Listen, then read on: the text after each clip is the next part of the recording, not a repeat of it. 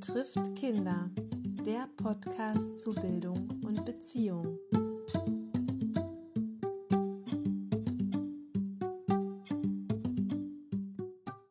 Man nehme sich immer die Zeit, eine Frage zu stellen, nicht immer eine Frage zu beantworten, wusste schon Oscar Wilde. Hast du dich heute denn schon gefragt, wie es dir geht? Und vielleicht auch, warum du diesen Podcast jetzt anhörst? Wie häufig fragst du andere Menschen, bevor du eine Antwort parat hast? Fragst du Kinder und beziehst sie in deine Überlegungen mit ein? Weil wir nie aufhören sollten zu fragen, spreche ich heute mit Barbara Bedecker über die unendliche Weite im Land der Fragen. Hallo Barbara Bedecker, freue mich. Wir reden heute zusammen über den Wert und die Bedeutung von Fragen das ist ein wichtiges und großes Thema, wie du uns gleich erzählen wirst. Und als allererstes frage ich dich ähm, in diesem Podcast auch heute, wie es dir geht. Das ist eine wunderbare Frage. Also, Emilia, mir geht es großartig in der sehr vertrauten Kombi, die ich glaube meine Lebensaufgabe ist. Ich bin jetzt gerade 75 geworden und eine Balance zu finden zwischen all den vielen Dingen im Leben, die mir Spaß machen, dass es aber auch nicht zu viel wird. Diese Balance zu finden, das begleitet mich genauso, wie es mich begleitet. Das ist mir seit vielen, vielen Jahren ja eigentlich immer gut geht und meistens wunderbar geht. Oh, das ist großartig heute für unseren Podcast. Äh, ich kann das total teilen. Ich da ist natürlich da schon viel mehr Erfahrung, aber das geht wahrscheinlich einem vom Klein auf bis ins späte Alter, so dass man immer wieder herausfinden möchte, wie ist die Balance zwischen dem, was ich gerne tue, dem, was ich machen muss, das, was ich brauche. Genau, so geht es heute nämlich auch ähnlich. Ich habe so das Gefühl, ich habe so ganz viel im Kopf, habe mich aber natürlich sehr heute auf den Podcast gefreut und möchte jetzt ganz bei dir sein und bei dem Thema Fragen. Und was uns natürlich interessiert ich weiß ja schon, du bist Coach und Therapeutin. Aber wie bist du eigentlich dahin gekommen? Was hast du so die letzten Jahre gemacht? Und genau, ich würde mich sehr freuen, wenn du uns ein bisschen zu dir erzählst, dass wir ein wenig über dich erfahren. Und ja, dann kommen wir vielleicht auch schon dazu, warum dir die Fragen so wichtig sind. Emilia, danke. Ich glaube, du hast an meiner Reaktion schon gespürt, mit der Frage hast du wirklich eine Thementonne aufgemacht weil ich ein, ähm, also für mich selber erlebt, ein außergewöhnlich reiches und sehr wechselvolles Leben habe. Ich bin ähm, in einer großen Familie geboren, bin dann nach dem Abitur sofort ins Ausland gegangen und habe etwa zehn Jahre als Reiseleiterin, Hostess auf Handelsausstellungen, Kindermädchen, Zimmermädchen und alles so gearbeitet. Was damals möglich war, um Geld zu verdienen. Und immer wenn ich genug Geld zusammen hatte, habe ich meinen Rucksack genommen und bin gereist. Bin viele, viele Monate durch Nordafrika gereist, durch Asien, durch Lateinamerika. Und schon damals war in meinem Leben etwas im Vordergrund, was mich wirklich begleitet. Bis heute. Ich habe eine geradezu unbändige Neugier auf das, was ähm, die Welt ausmacht, auf das Leben und ein tiefes, tiefes Interesse an Menschen. Dann bin ich mit Ende 20 nach Deutschland zurückgekommen, habe eine journalistische Ausbildung gemacht, habe dann zehn Jahre als Reisejournalistin gelebt. Die zweite Hälfte davon äh, habe ich für den Süddeutschen Verlag geschrieben. Ja, und dann hatte ich das riesengroße Glück, weil ich wollte immer eine Familie haben, den sogenannten richtigen Mann kennenzulernen. Und dann bin ich nach Freiburg gezogen und ähm, also das Universum hat uns einen Sohn geschenkt.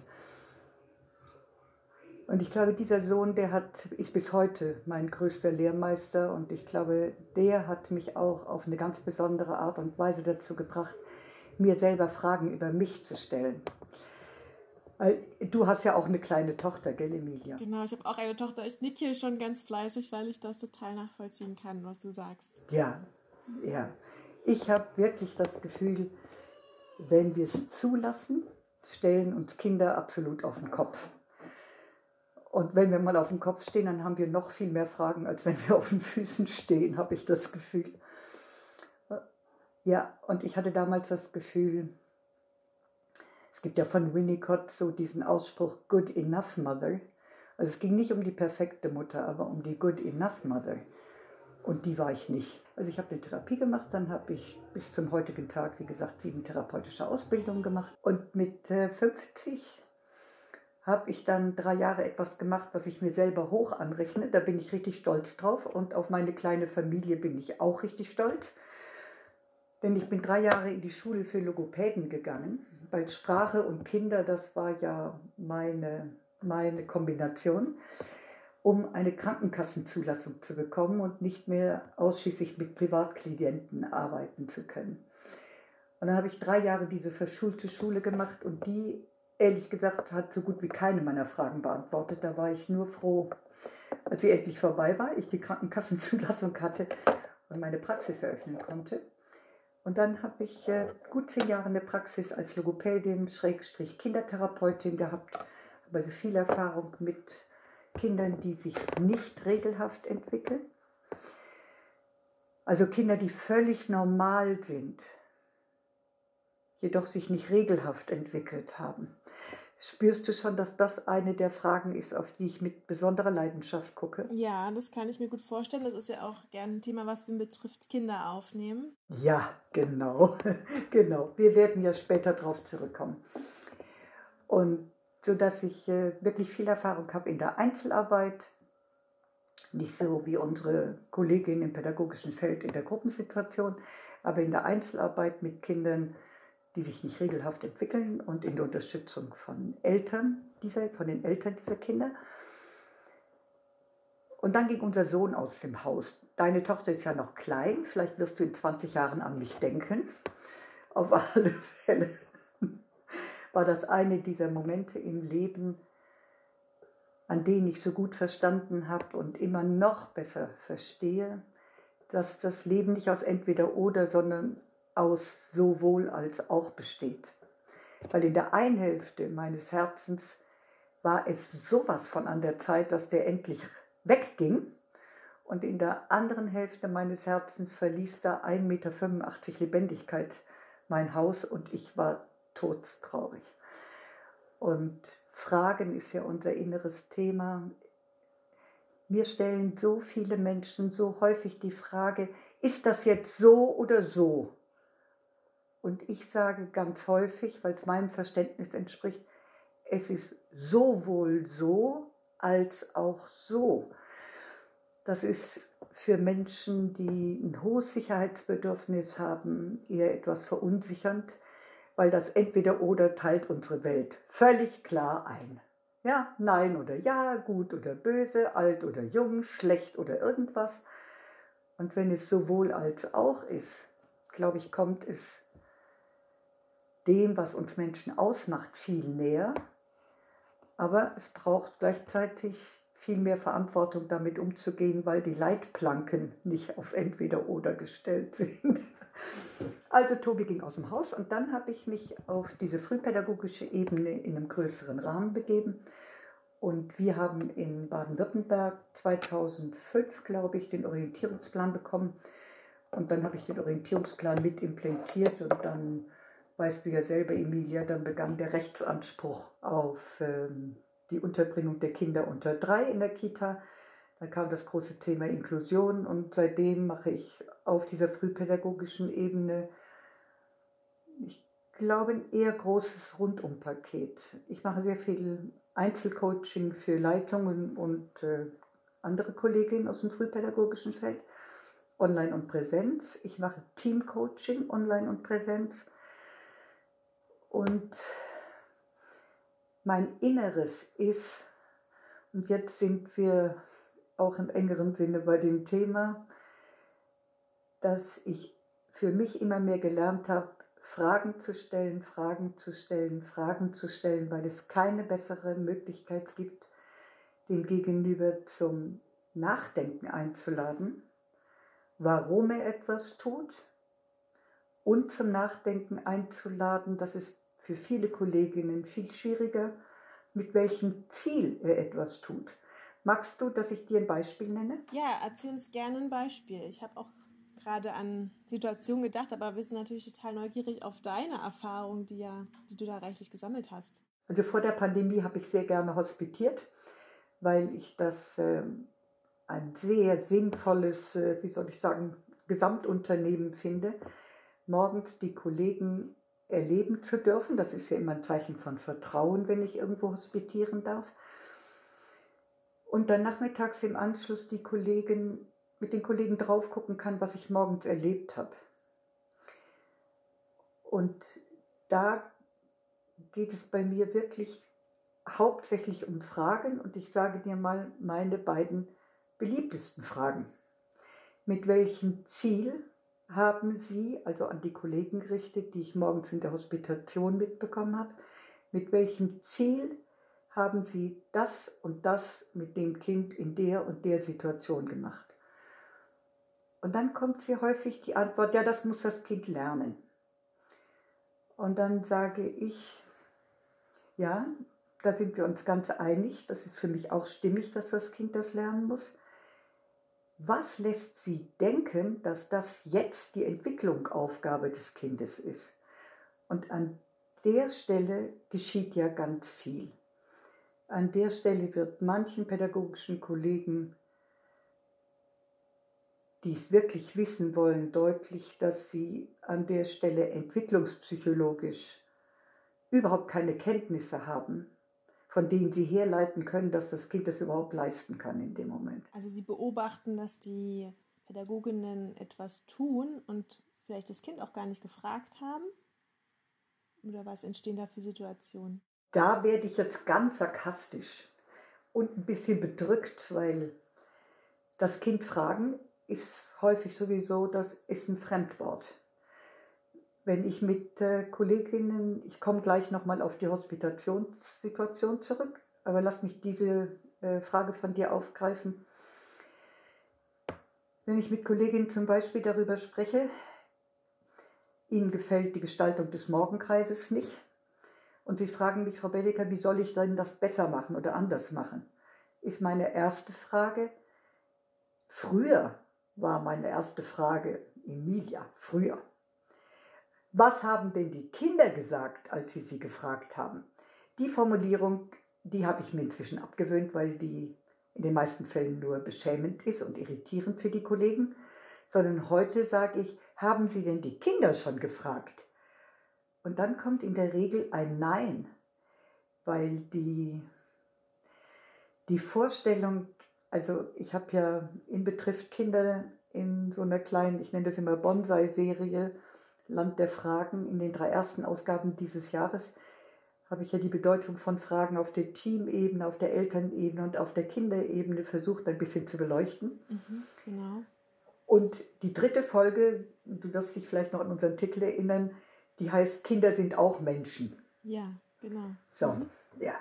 Und meine Erfahrung aus diesen 20 Jahren, wo ich mich jetzt auf dieser frühpädagogischen Kita-Ebene, also Krippe, Kita von drei bis sechs und Haupt bewege, haben so viele Menschen immer noch das Gefühl, es sind nur Kinder, die werden erst zu Menschen, um es mal sehr zugespitzt auszudrücken. Und wozu soll ich die das fragen? Die wissen das sowieso nicht.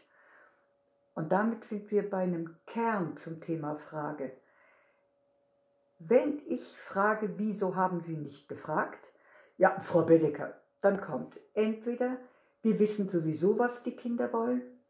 Oder die Antwort ist, also die Kinder, die wünschen sich ja Sachen, die kann man ja überhaupt nicht realisieren. Die Kinder müssen lernen, das Leben ist kein Ponyhof. Soll ich noch weiter mit solchen bedrückenden Beispielen machen? Ich glaube, wir haben das verstanden. Die Erzieherinnen und Pädagoginnen wissen oft schon die Antworten. Ja, sie meinen, die Antworten zu wissen.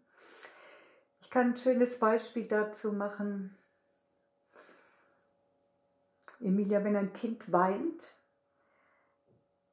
dann ähm, kann das ja aus vielen verschiedenen Gründen sein. Es kann sein, dass das Kind aus Trauer weint, seine eigene Trauer aber aus unterschiedlichen Gründen schon als Kind gar nicht mehr spürt. Ich weiß es nicht, ich sehe so wie du ähm, nickst und gleichzeitig einen fragenden Blick in den Augen hast. Ich führe das mal noch mit einem Satz aus. Ich arbeite sehr viel mit Erwachsenen zusammen, also im Kontext von Therapie und Coaching. Die haben große Schwierigkeiten, an ihre Trauer heranzukommen, an die Traurigkeit in ihnen heranzukommen, weil, also so ist zumindest mein Bild, Trauer ist erstmal etwas, das haben Kinder ja noch völlig unverstellt. Und dann kommen wir Erwachsenen aus unterschiedlichen Gründen. Ich glaube, oft ist es die Angst davor, dass wenn wir die Kinder in ihrer Trauer begleiten, das nur noch schmerzlicher wird. Und das ist in meinen Augen fatale Irrtum. Wenn zum Beispiel der beste Freund wegzieht und eine pädagogische Kollegin sagt doch, ach, das passiert doch jedem Mal. Ach, da brauchst du doch nicht traurig zu sein.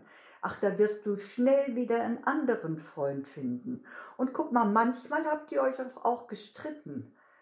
Und ähnliche, lass es mich mal Ablenkungsmanöver nennen, mit ähnlichen Ablenkungsmanövern reagieren, statt das Kind über eine empathische, teilnehmende, in Resonanz gehende Frage, die da zum Beispiel sein könnte, oh ja, das ist traurig für dich. Was macht denn das so besonders traurig für dich?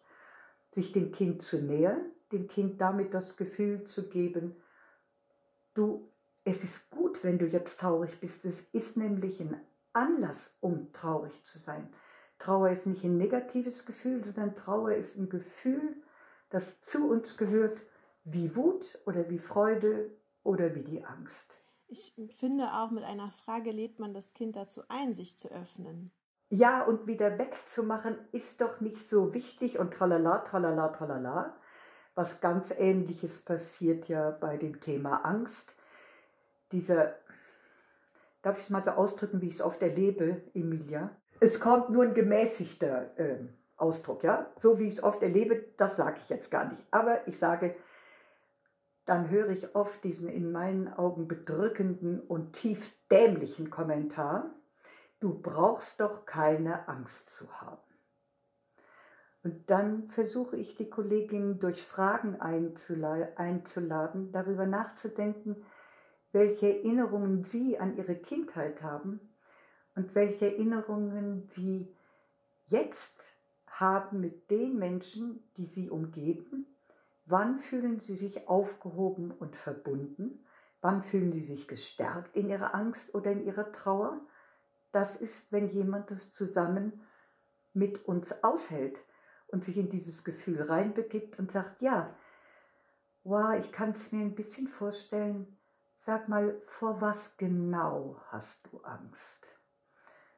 Du spürst, wir sind beim Fragen, Fragen, Fragen. Ja. Oder was brauchst du jetzt?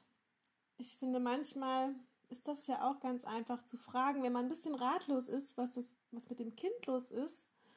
Und man vielleicht auch trotzdem versucht, komm, wir schauen mal, wie es jetzt weitergehen kann, einfach zu fragen, was brauchst du jetzt? Und ich kenne das von meiner Tochter da kommen manchmal natürlich absurdere Vorschläge und dann müssen wir zusammen schauen, was können wir davon jetzt wirklich umsetzen. Aber sie hat immer eine Idee. Ja, und das ist ja genau das, was wir mit Fragen auch so gut, ich sage mal, transportieren. Wenn wir sagen, hey, was fällt dir denn dazu ein? Und welche Unterstützung brauchst du von mir? Weil ich denke, was brauchst du denn alleine? ist eine wunderbare Einladung, mir zu sagen, wie ich unterstützen kann. Und gleichzeitig kenne ich so viele Erwachsene, die denken, die Unterstützung kommt immer nur von außen. Und ich hätte so gerne noch mehr pädagogische Fachkräfte, die im Umgang mit den Kindern, die den Kindern bewusst machen durch Fragen, dass sie ein riesiges Potenzial an Ideen haben. Was fällt dir denn dazu ein? Was hast du denn schon mal ausprobiert? Was hat dir denn in einer ähnlichen Situation schon mal geholfen? Oder komm, lass uns mal gucken. Guck mal, jetzt neulich haben wir das Bilderbuch gelesen. Erinnerst du dich noch, was der Fuchs gemacht hat, als er Angst hatte? Fragen, Fragen, Fragen, Fragen. Und ich möchte gerne nochmal auf die Wut zurückkommen, ähm, denn da fehlt uns noch ein Stück in meiner Erinnerung.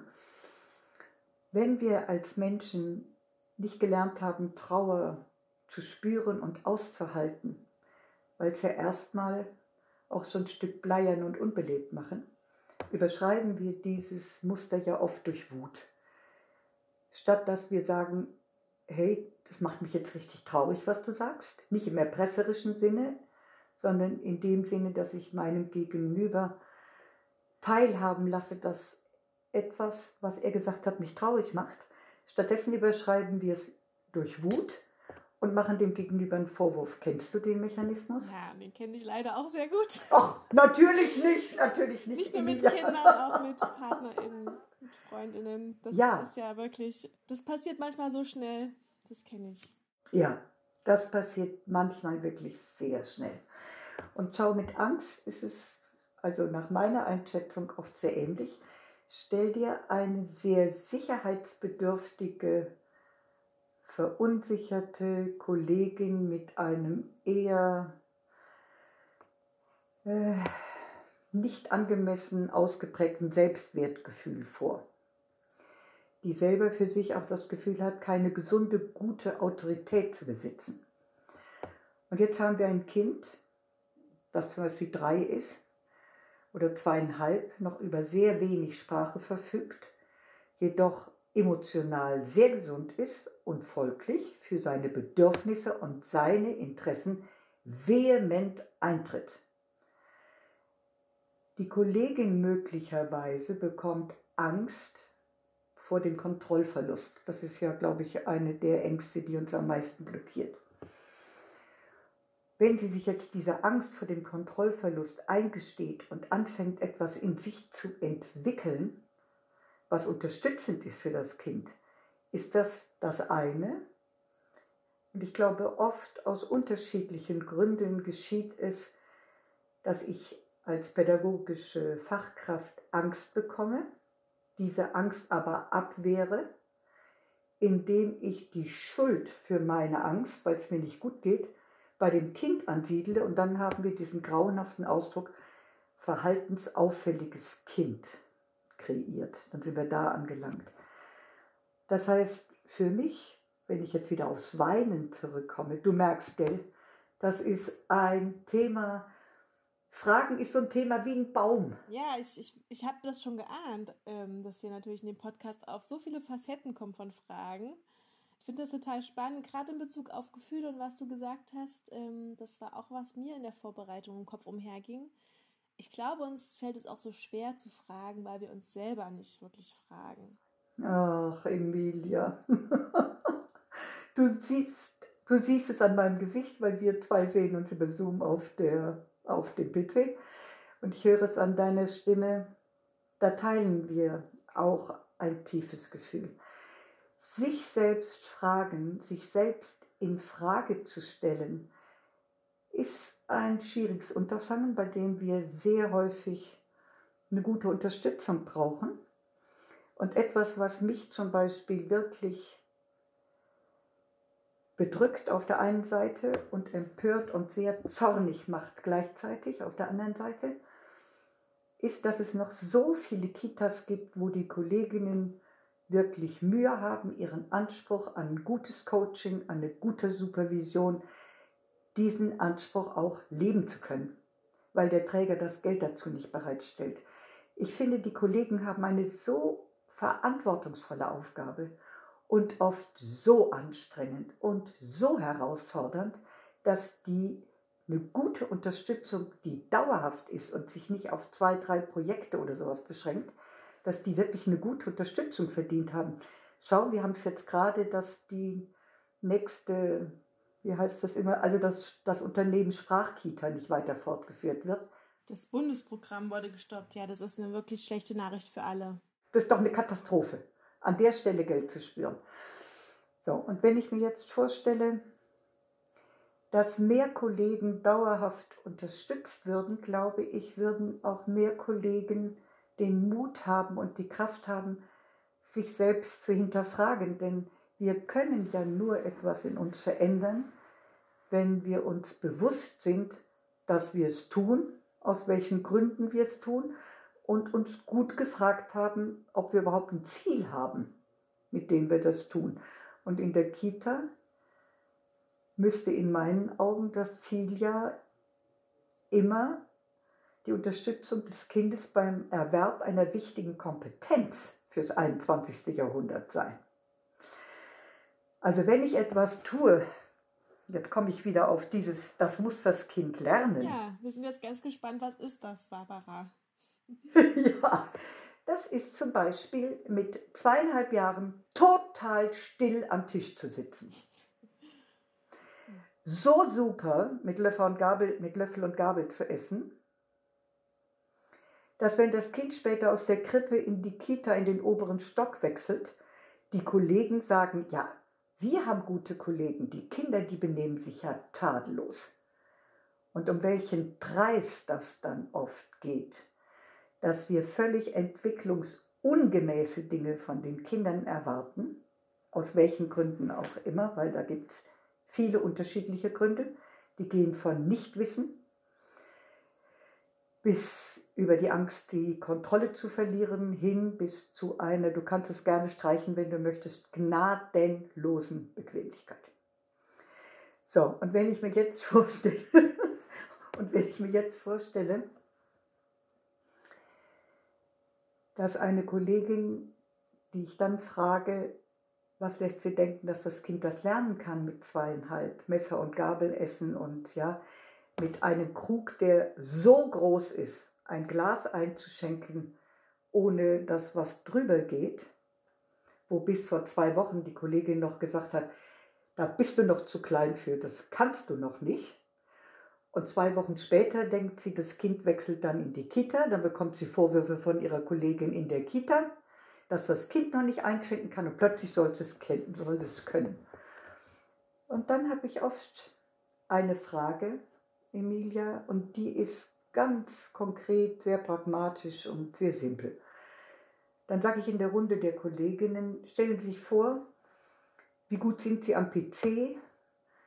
Können Sie eine E-Mail verschicken? Können Sie eine Word-Datei verschicken? Was können Sie? Wie ist das mit Excel? Und bei Excel guckt so gut wie jeder auf seine Zehenspitzen, aufmerksam auf die Schuhe, geht auf Toilette oder guckt aus dem Fenster raus. Und dann mache ich das Beispiel, schauen Sie, ich entscheide jetzt, ohne dass das was mit Ihnen zu tun hat, dass Sie jetzt Excel lernen müssen. Wie geht es Ihnen damit? Und durch solche Beispiele, die in fragender Form möglichste, also in der fragenden Form von mir kommen, versuche ich die Kollegin spüren zu lassen, was sie von den Kindern verlangen, wenn dieses Totschlagargument, das muss das Kind lernen, kommt. So, darf ich jetzt nochmal zum Weinen kommen in unserem Potpourri von Fragen? Genau, wir wollten noch über das Weinen sprechen und was das mit dem Fragen zu tun hat. Da bin ich natürlich jetzt gespannt, was du, was du ausführst. Du hast ja schon wirklich viele umfassende und wirklich interessante Beispiele genannt, die wahrscheinlich, in denen sich sehr viele wiederfinden. Das, das kommt auch manchmal einfach so aus einem heraus, weil wir alle so geprägt sind. Ich, ich meine auch so unsere unser Bild vom Kind, die Erziehung, die ist in einem stetigen Wandel und ich bin total froh, dass wir in diesem Podcast auch da weiterkommen, indem wir uns darüber austauschen, was sich da verändern sollte. Aber das sitzt natürlich so tief, ähm, gerade so manche erzieherische Maßnahmen, also da erwische ich mich selber auch manchmal bei. Und ich finde das ziemlich spannend, sich das immer wieder zu fragen. Und ich glaube, du gibst uns da hier gerade viele gute Ratschläge. Hm, ich hoffe, es zumindest Anregungen, lieber Anregungen als Ratschläge, aber Impulse, okay? Ähm, ich glaube, Emilia, dass es gut ist, freundlich auf uns zu gucken, weil die Muster, in denen wir stecken, die haben wir aus unserer Kindheit übernommen, die haben wir möglicherweise Jahrzehnte nicht hinterfragt. Und jetzt in der Kita werden wir dazu eingeladen, diese Muster zu hinterfragen, ob es die Muster sind, die wir beibehalten wollen im Zusammenleben mit Kindern. Ich hoffe, du hast gut gehört, dass ich nicht gesagt habe, in der Erziehung der Kinder, weil das ist ja auch so ein Wort, sondern im Zusammenleben mit den Kindern. Da haben wir jeden Grund, dran zu bleiben und gleichzeitig freundlich mit uns zu sein, weil das genau die Zeit braucht, die es braucht. Das ist ein langer Prozess. Jedoch, wenn wir dranbleiben, wer soll uns daran hindern, in uns ein neues Muster zu entwickeln? Da gibt es von Gerald Hüther so ein wunderbares Bild, also von dem Hirnforscher Gerald Hüther. Wenn wir ein Muster, in dem wir denken und handeln, verändern wollen, dann ist das, als ob wir mit einer Machete, einem Buschmesser in den Urwald gehen.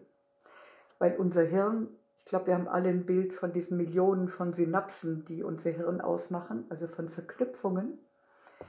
Also unser Hirn ähnelt ein bisschen einem Urwald. Und wenn wir da einmal mit einem Buschmesser reingehen und versuchen, eine neue Schneise zu schlagen im Sinne von einem neuen Denkmuster, das dann in einem Handlungsmuster mündet, dann schließt sich der Urwald sofort, weil den Urwald kümmert das einen feuchten Dreck. Seit Jahrzehnten ist er so, wie er ist. Wenn wir jetzt aber immer wieder reingehen in den Urwald und immer wieder eine Schneise schlagen, es immer wieder neu üben, irgendwann entsteht ein Trampelpfad und irgendwann wird der Trampelpfad breiter und irgendwann ist es eine Straße geworden. Und früher habe ich, da habe ich aber nicht gut genug nachgedacht, gesagt, und dann wird es eine Autobahn, wo wir automatisch die Dinge zur Verfügung haben, wenn wir sie brauchen, nämlich in emotional anspruchsvollen Situationen. Und mein zweites Bild, und ich hoffe wirklich sehr, dass das viele von den Kolleginnen, die diesen Podcast hören, ermutigt, weil das ist einer meiner größten Wünsche, dass ich Menschen ermutigen kann. Lass uns auf die kleinen Kinder gucken, die laufen lernen. Stehen lernen, gehen lernen, laufen lernen. Die fallen hin, ziehen sich hoch. Fallen hin, ziehen sich hoch, fallen hin, ziehen sie sich hoch. Und irgendwann können sie es.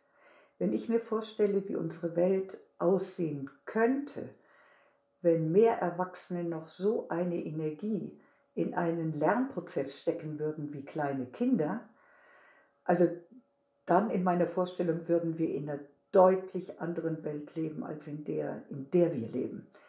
Lass uns auf die Kinder gucken und lass uns wirklich die als Modell nehmen.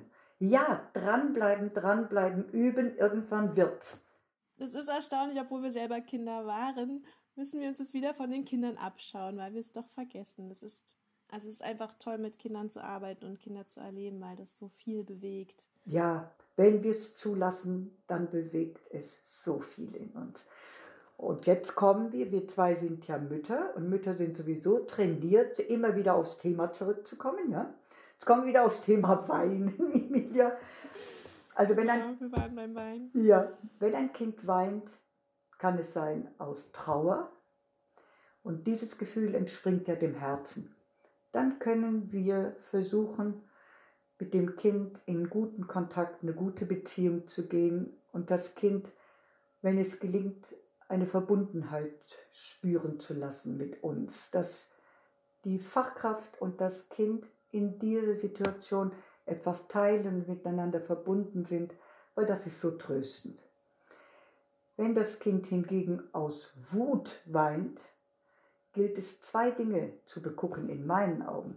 Ist es die originäre Wut,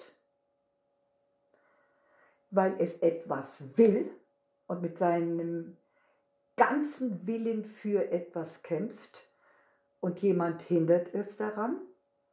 Dann braucht dieses Weinen eine andere Antwort, also Beantwortung, was wir immer Responsivität nennen, von der pädagogischen Fachkraft, als wenn unter dieser vermeintlichen Wut Trauer oder Angst ist.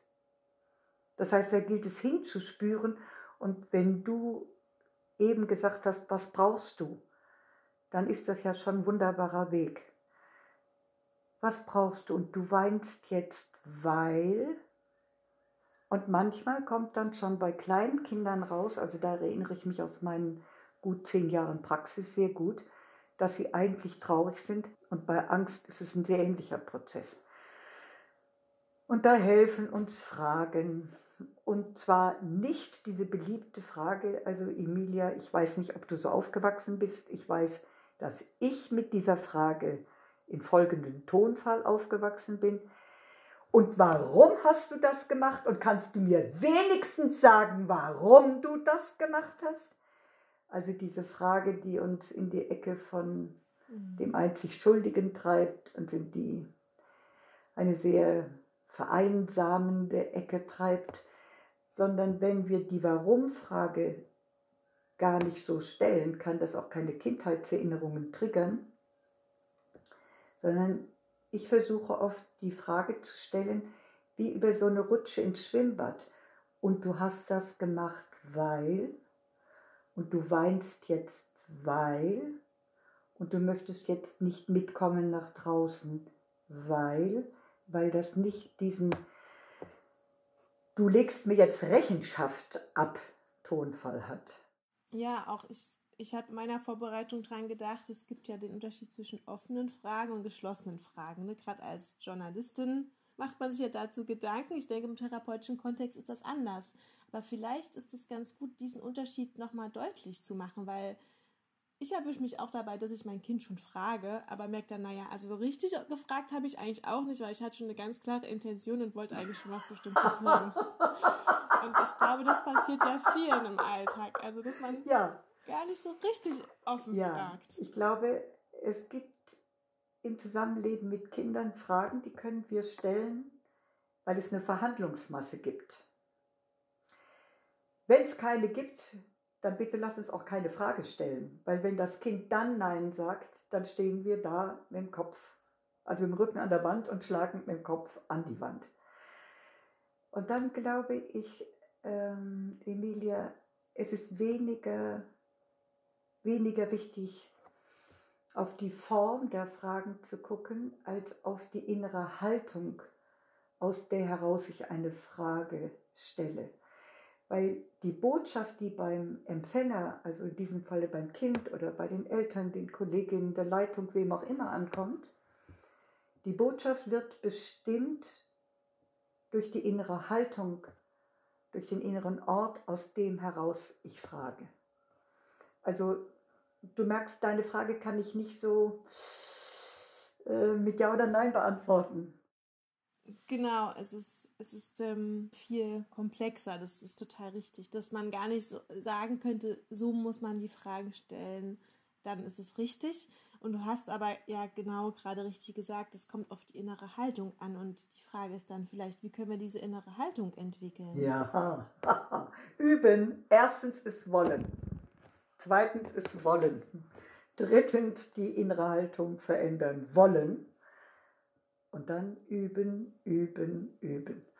Ich mache dir mal ein Beispiel, ähm, was ich auch in also Teamcoachings häufig mache. Auch zum Beispiel, wenn es um die Frage geht, ja, das Kind versteht die Sprache ja kaum oder die Mutter kann kaum Deutsch oder so. Dann versuche ich immer dafür, dazu einzuladen, zu gucken, dass natürlich die Sprache, die gesprochene Sprache zu verstehen, ein immenser Vorteil ist. Manchmal auch unerlässlich. Jedoch, dass unsere Körpersprache, von der wissen wir ja, dass davon die Hauptbotschaft ausgeht. Ja? Also wie wir sprechen, wie wir da stehen, wie ich dich angucke, Emilia, ja.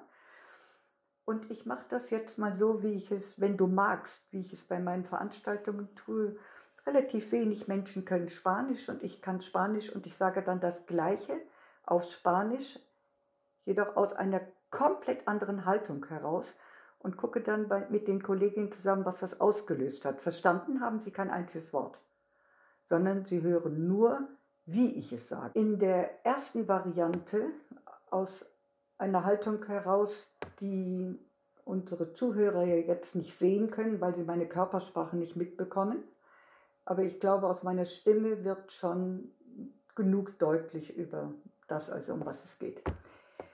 Oye, tú y tu madre venís bastante a menudo tarde. Hay que hacer algo. Jetzt habe ich auf den Tisch gehauen. Vielleicht hört man das im Podcast, aber ich glaube, es ist okay, ja? So, jetzt gehe ich in die Haltung Nummer zwei. Ich sage haarscharf das Gleiche, spreche wieder zu einem Kind. Oye, Tú y tu madre venís bastante a menudo tarde. Hay que cambiar algo, ¿verdad? So, was ich gesagt habe, du und deine Mama, ihr kommt ziemlich häufig zu spät. Irgendwas müssen wir dran verändern. Die Worte sind die gleichen geblieben und ist es für dich deutlich geworden über die Stimme, dass die Botschaft von der Haltung ausgeht. Das eine ist also so, ich erlebe das so, wenn ich das sage, als ob ich jemanden quasi im übertragenen Sinne im Bauch trete. Und bei dem zweiten suche ich zu vermitteln, du, da gibt es was zu verändern, aber wir zwei kriegen das schon hin. Da wird es eine Lösung geben. Während das erste, das ist abstrafend, vorwurfsvoll. Und wenn ich das als Kind oder Mutter hören würde, ja, dann würde was mit mir passieren, was überhaupt nicht bestärkend, ermutigend also ist oder dazu beiträgt, dass wir eine Lösung finden. Und diese Haltung heraus bei den Fragen ist genauso wichtig wie, also, wie soll ich sagen, bei Aussagesätzen. Das stimmt, am Ende geht es gar nicht unbedingt um die perfekte Formulierung, sondern vielmehr um das Gefühl, was wir dabei transportieren. Ja, danke, Emilia. Ja, genau das, genau das wollte ich sagen, weil das lebt in mir. Genau, du hast ja eigentlich gerade in deinem Beispiel auf Spanisch ziemlich gut gezeigt, mit welch, wenn man mit einer bestimmten Haltung fragt, dann transportiert man was. Natürlich.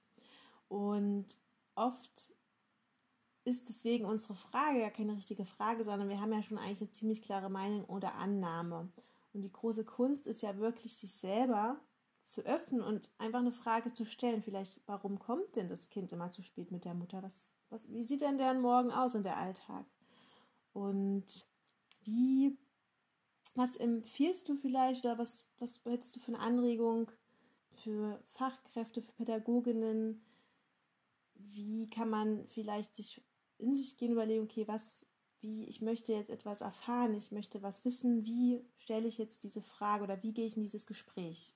Schon so einen Moment vorher kurz innehalten und sich und das für sich durchgehen. Emilia, ich kann das ähm, ich kann das gut an dem Beispiel nochmal ein Stückchen ausführen, was du eben genannt hast.